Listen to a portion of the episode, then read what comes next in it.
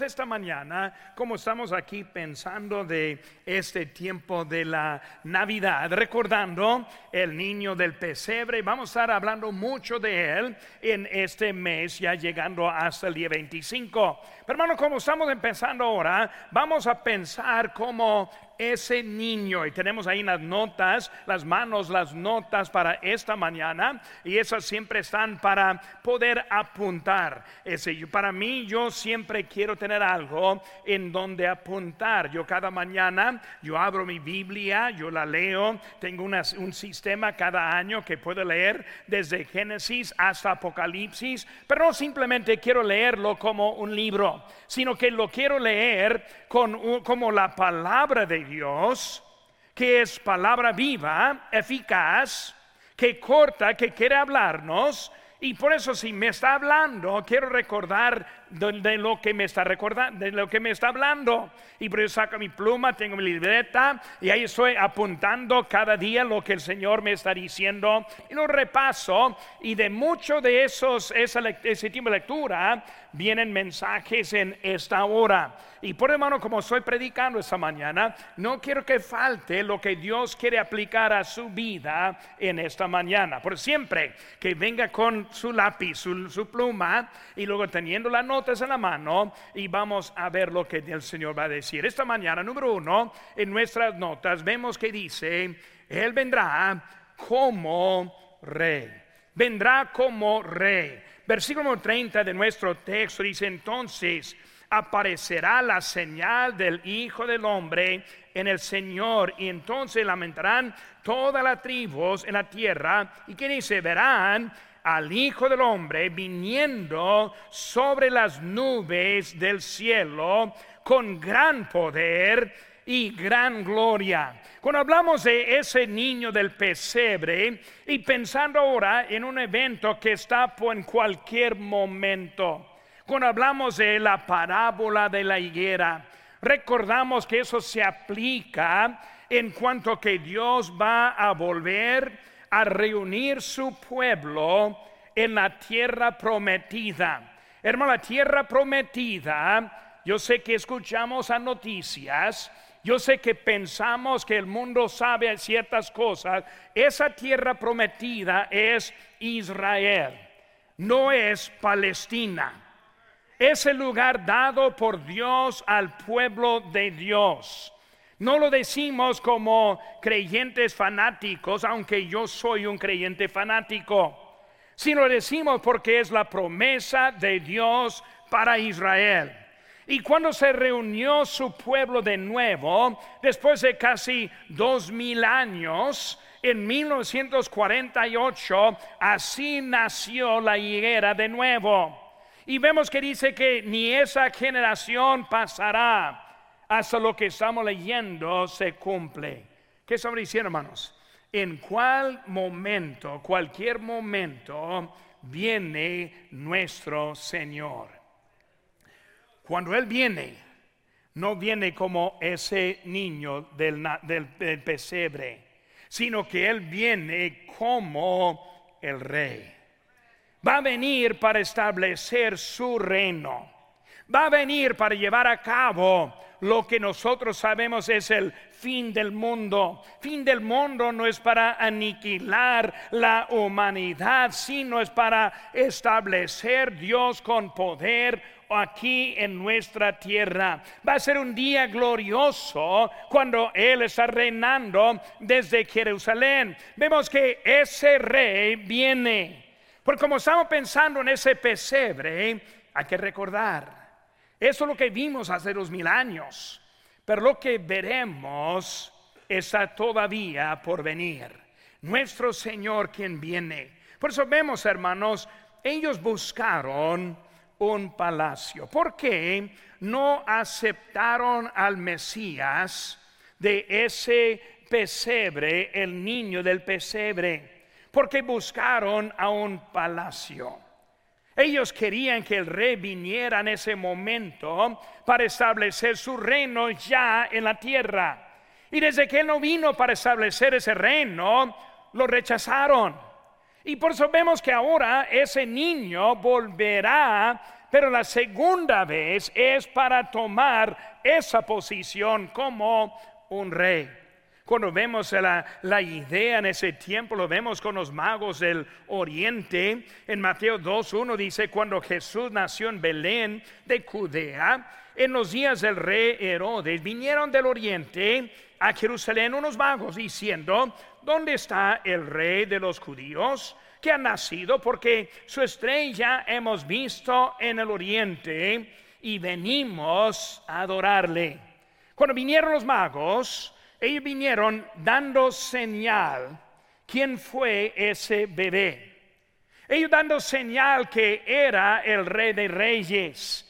Pero cuando fueron ellos, fueron al lugar, pues lógico. ¿Cuál fue ese lugar? Pues al palacio. Fueron a Jerusalén, no fueron a Belén. Fueron a Jerusalén para buscar a ese rey que sabían que nació.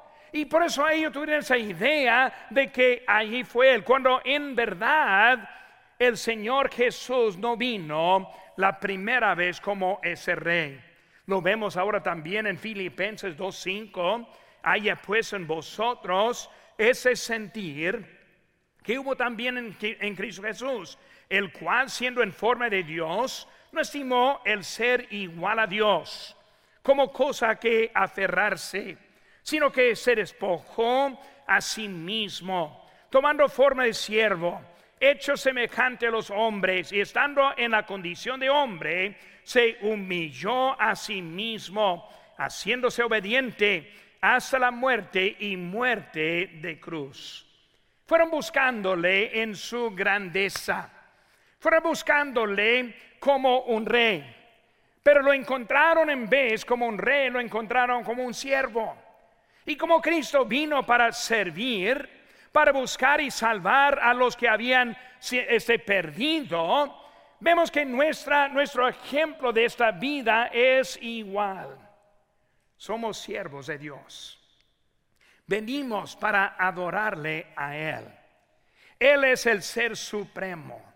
Él es el rey que vendrá por nosotros.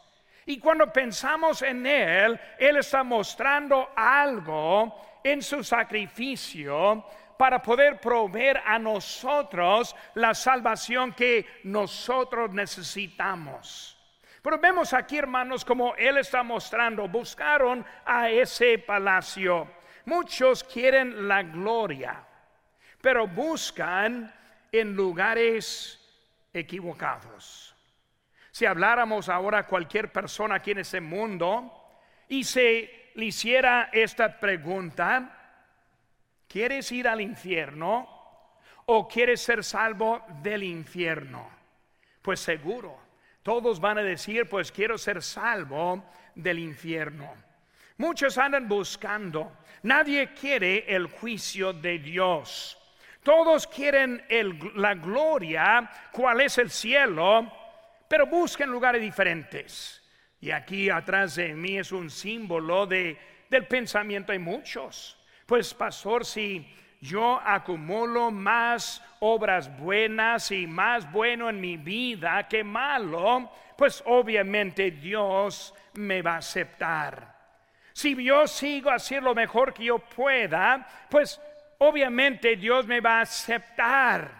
Dios no va a condenar a ninguna persona justa, una persona que quiere adorar y seguir a Dios. Y por eso en nuestras mentes estamos buscando en nuestras propias obras.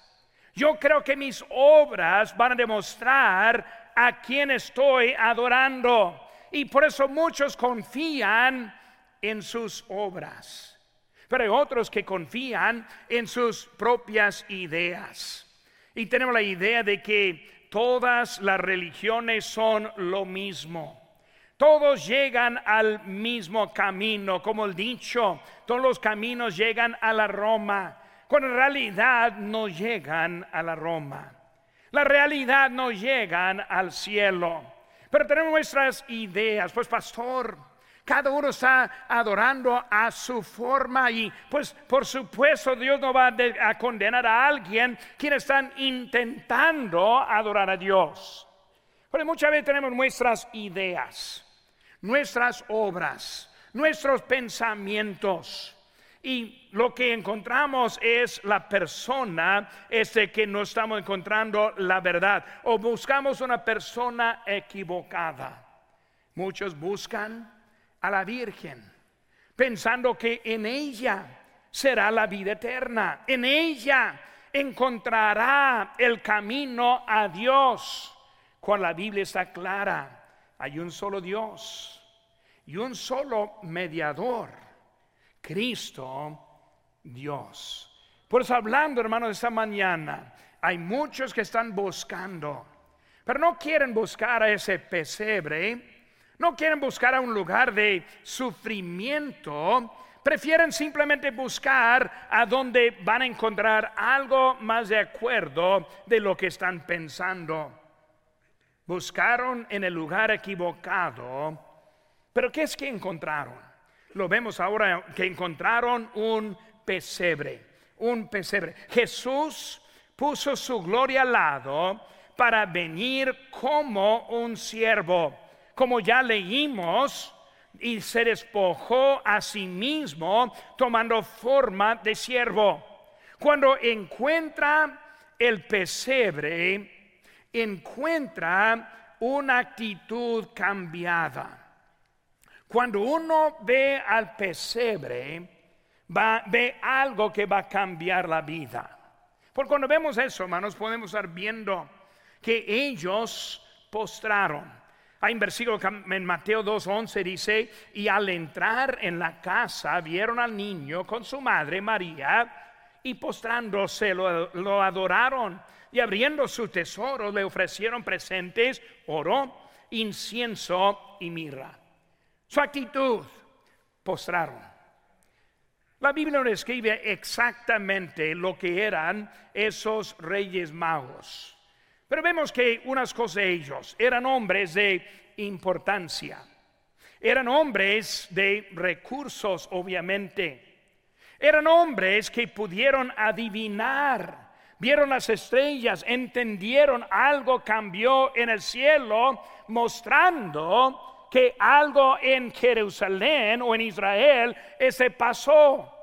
Y llegaron ellos, en vez de estar bien elevados en su posición, se postraron. Pero ¿cuántos hay que no quieren postrarse ante Dios?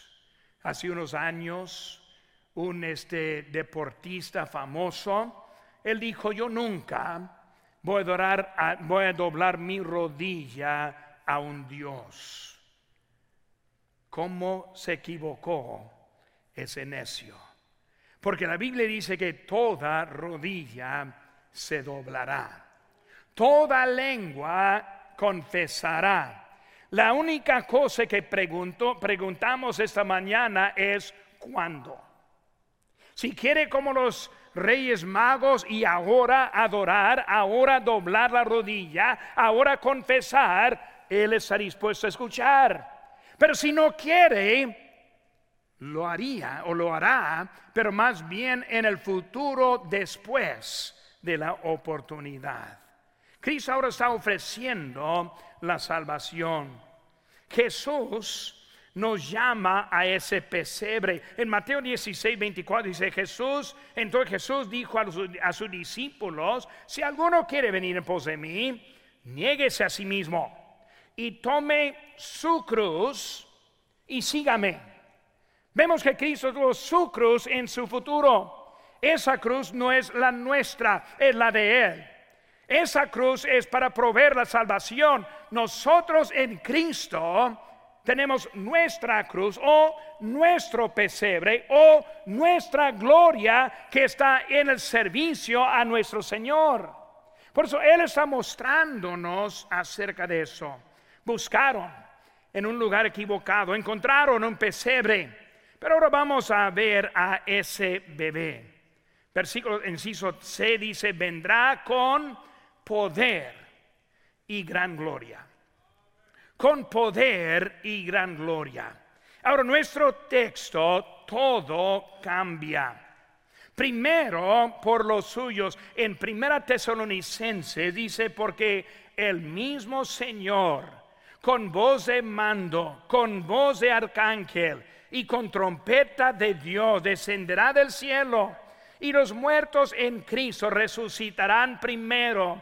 Luego nosotros, los que vivimos, los que hayamos quedado, seremos arrebatados juntamente con ellos en las nubes para recibir al Señor en el aire y así estaremos siempre con el Señor.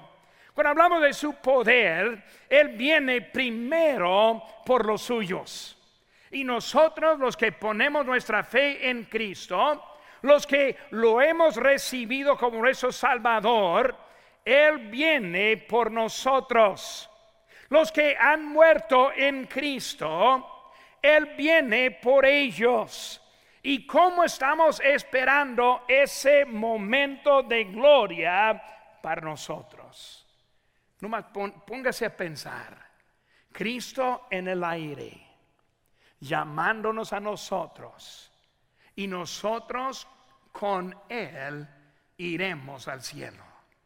Un evento tremendo para el creyente. Pues cuando pensamos en Él, Él viene por nosotros no solo viene por nosotros, sino también viene con nosotros. Al final de los siete años de la tribulación, Él va a descender de nuevo. Y en esa vez Él va a traernos desde allá para acá de nuevo. En cuanto que Él va a establecer su reino por mil años. Hermanos, para el creyente es algo bien bonito. Para el creyente es algo que podemos estar esperando en nosotros.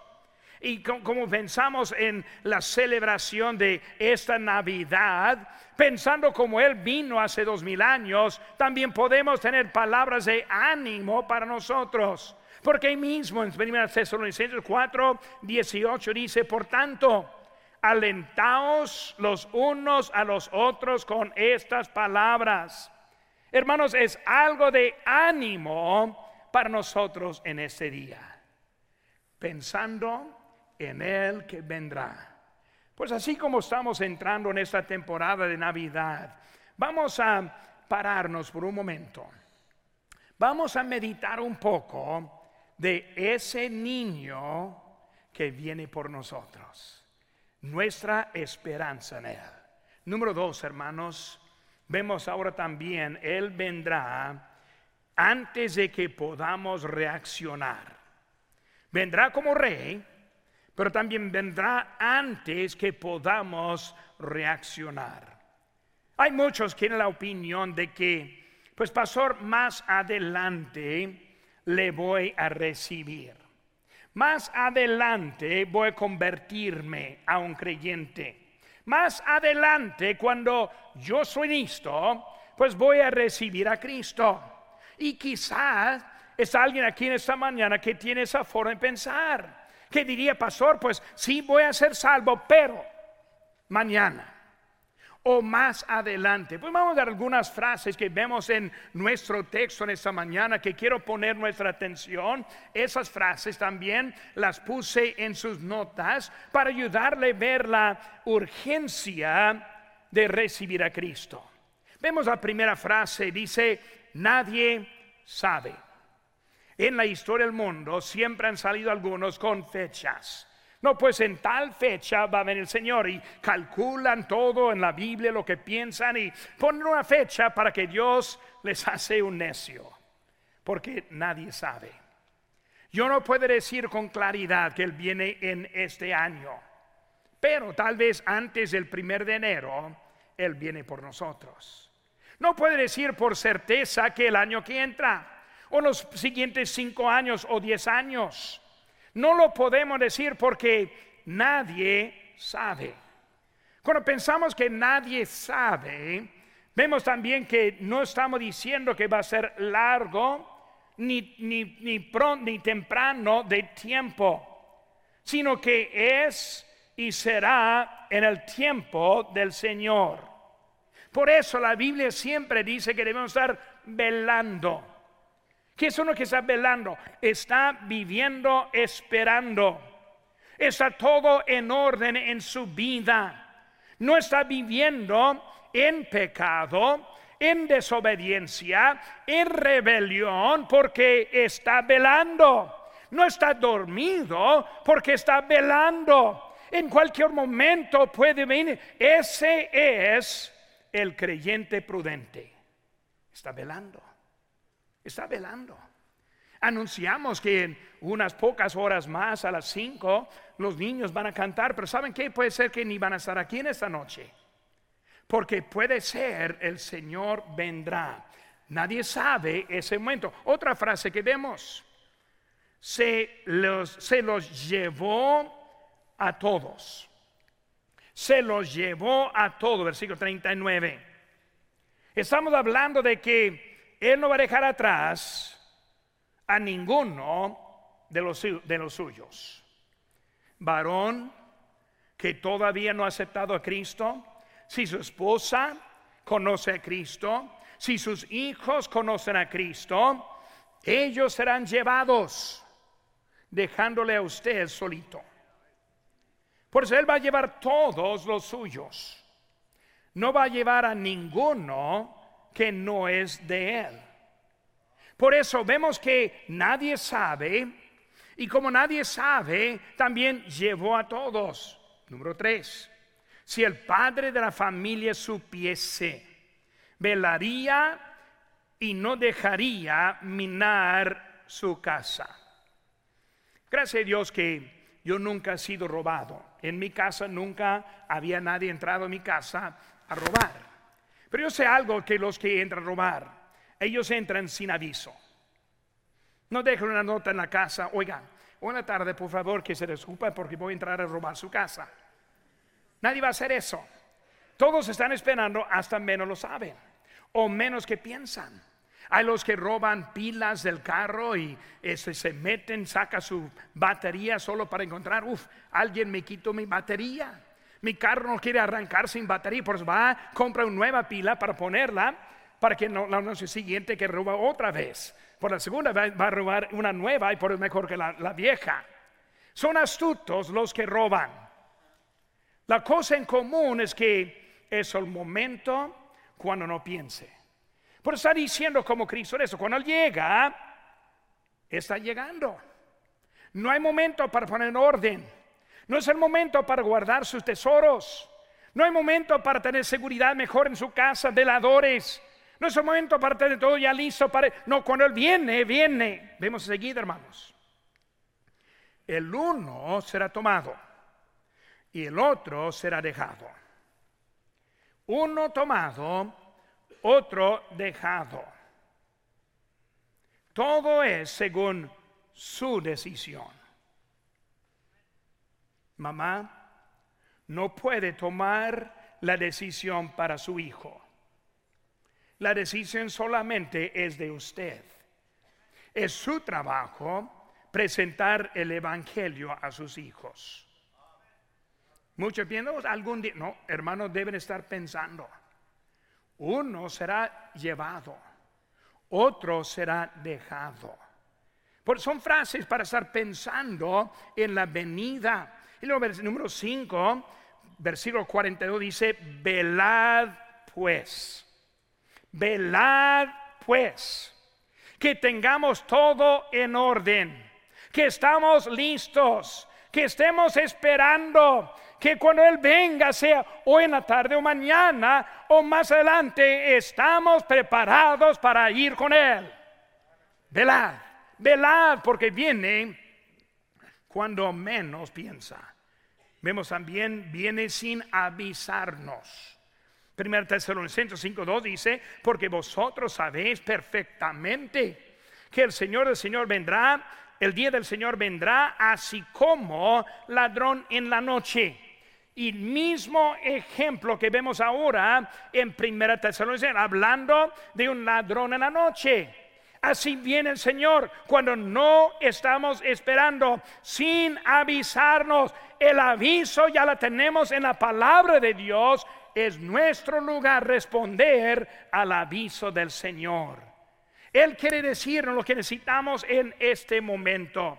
Él vino para ser creyentes. Él volverá para llevar a los creyentes al cielo. pero Él no volverá para ser creyentes.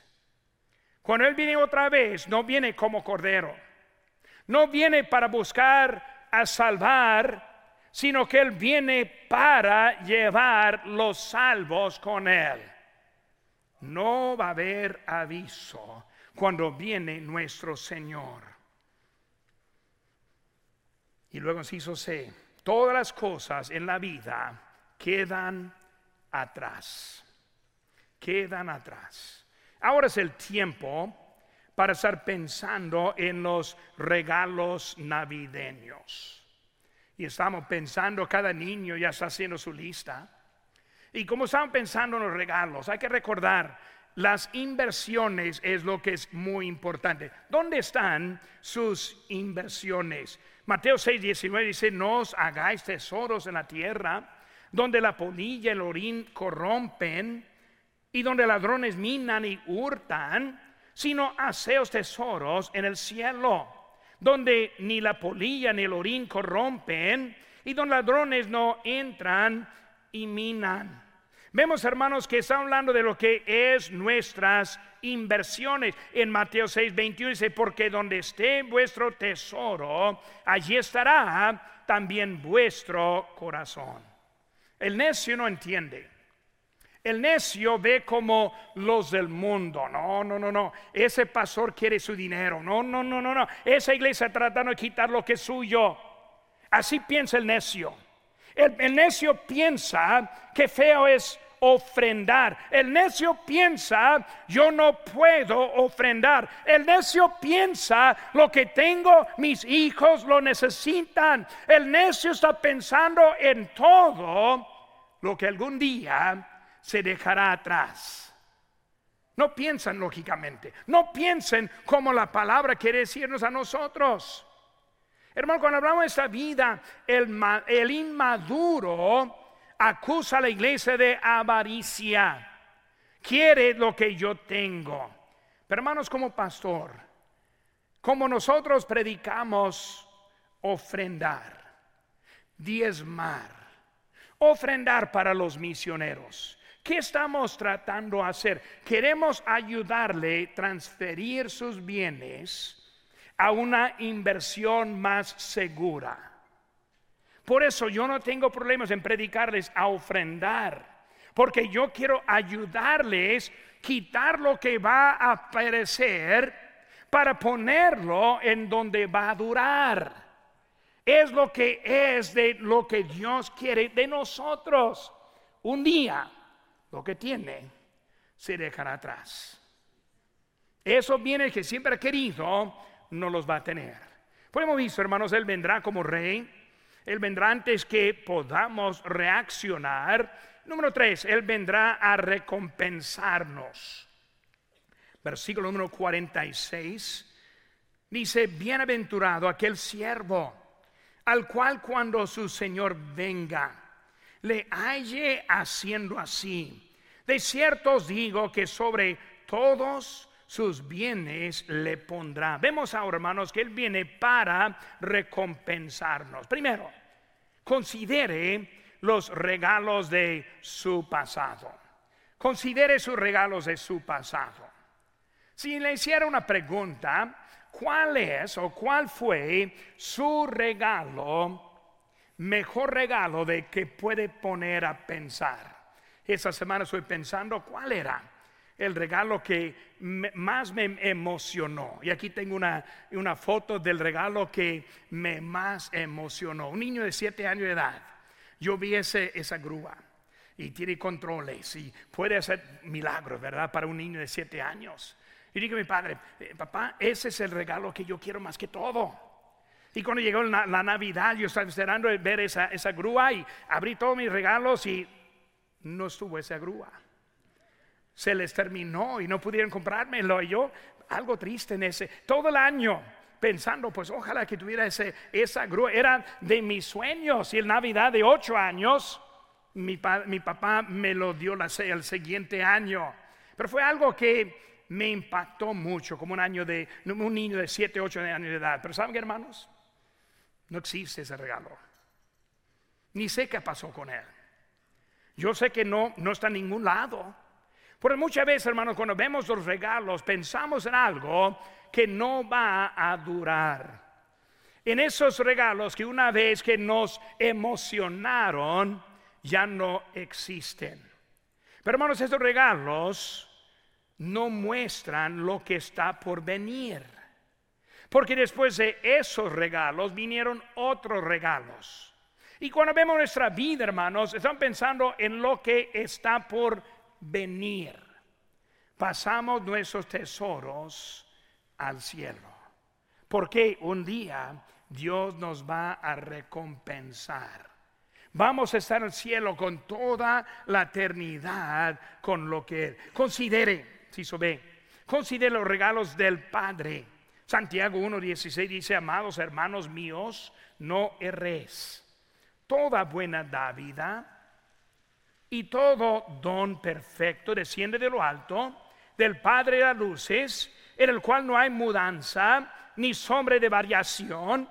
Él de su voluntad nos hizo nacer por la palabra de verdad para que seamos primicias de sus criaturas. Cuando hablamos de los regalos de nuestro Dios, de nuestro Padre, vemos que la mera vida es de Dios. Wow. ¿Quién soy yo para estar aquí solo? Sino que fue Dios quien me puso acá. Sus regalos, su gracia, su gracia que es suficiente para pasar cualquier prueba y tribulación. El consolador que nos dio para consolar, para acompañarnos, para guiarnos, para usarnos. Hermanos, el consolador nunca nos lleva a la desobediencia, nunca nos lleva a tomar decisiones equivocadas. Tenemos el consolador, regalo de Dios en nuestra vida. Qué tremenda la vida que tenemos. El fruto del Espíritu, ¿cuál es? El amor, el gozo, la paz paciencia, benignidad, bondad, fe, mansedumbre, templanza, todo aquel es de Dios. Ahora, hermanos, el número 6 C. ¿Cómo estamos llegando a la conclusión de este mensaje? Considere el regalo permanente. El regalo permanente. Como digo, un niño de ocho años de edad que abrió esa grúa y con estrellas en mis ojos y pensando, pues no puede ser mejor que esto. El mejor día de mi vida llegó. Yo estoy encantado, pues, por buen tiempo con esa cosa. ¿Saben qué, hermanos? Yo no recuerdo mucho de ese juguete. No recuerdo cuánto lo usé. No recuerdo este cuando se terminó. No recuerdo cuando ya estuve aburrido y luego ya lo puse al lado. No recuerdo cómo se tiró. Solo recuerdo cuando lo abrí. Hermano, cuando hablamos de nuestra vida, hay algo que Dios quiere darnos que va a quedar para siempre, por siempre, va a cambiar la vida, no solo en un día, sino en toda la vida. La salvación no es una experiencia el momento, sino es una experiencia que inicia para el resto de la vida y hasta la eternidad. El regalo, el mejor regalo que tenemos. Vemos, hermano, gracias a Dios por su don inefable ni puedo describir bien con palabras ese regalo que nos ofrece. Ahora quiero hablar bien directo a la persona que, que aún no ha recibido a Cristo. No entiende ese regalo inefable. Porque si lo entendiera, no saldría sin tenerla.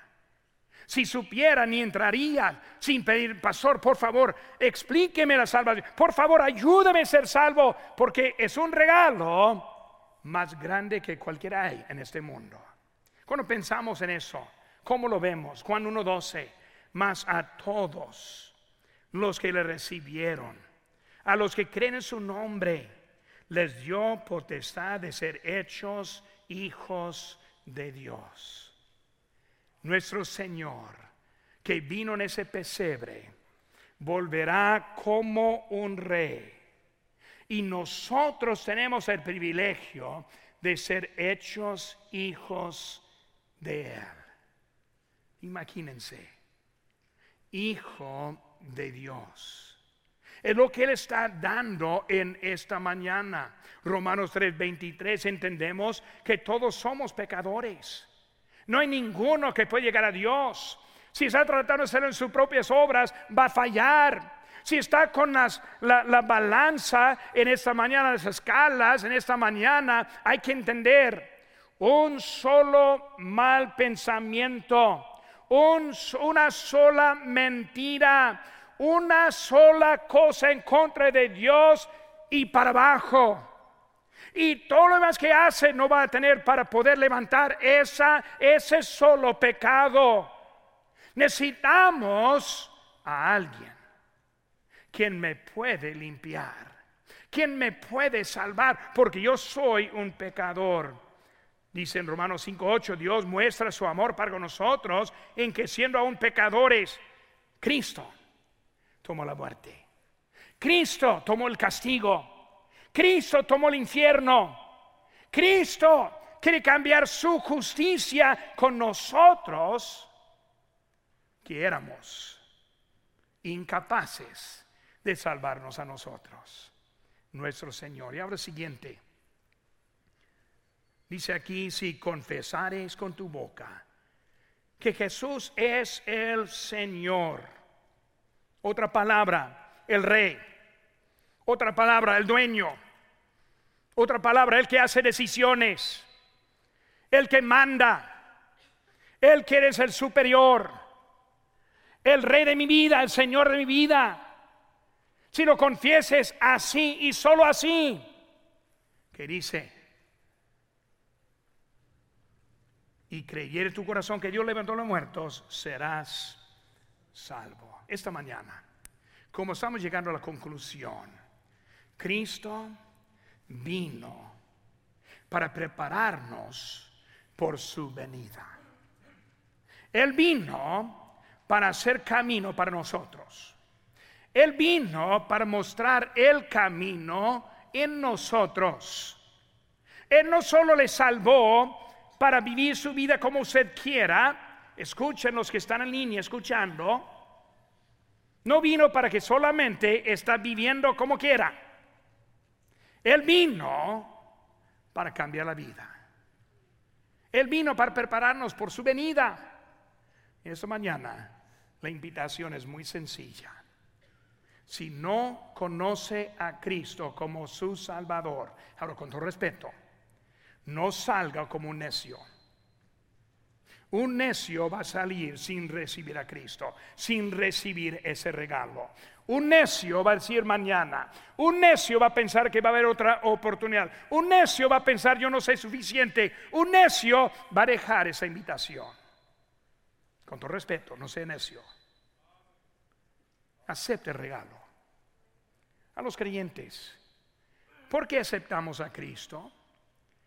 Pero pensamos que podemos vivir como nosotros queramos.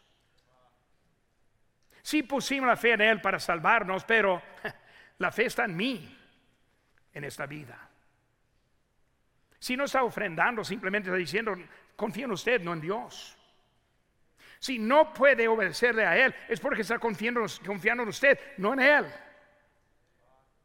Por esa mañana la invitación muy sencilla. Yo estoy aquí para ahora poner todos mis deseos, todas mis decisiones, toda mi vida en ese mismo que me salvó. Ahora quiero que Él me guíe en cada paso en mi vida. Es el Señor, es el Rey que nosotros servimos y adoramos en esta temporada.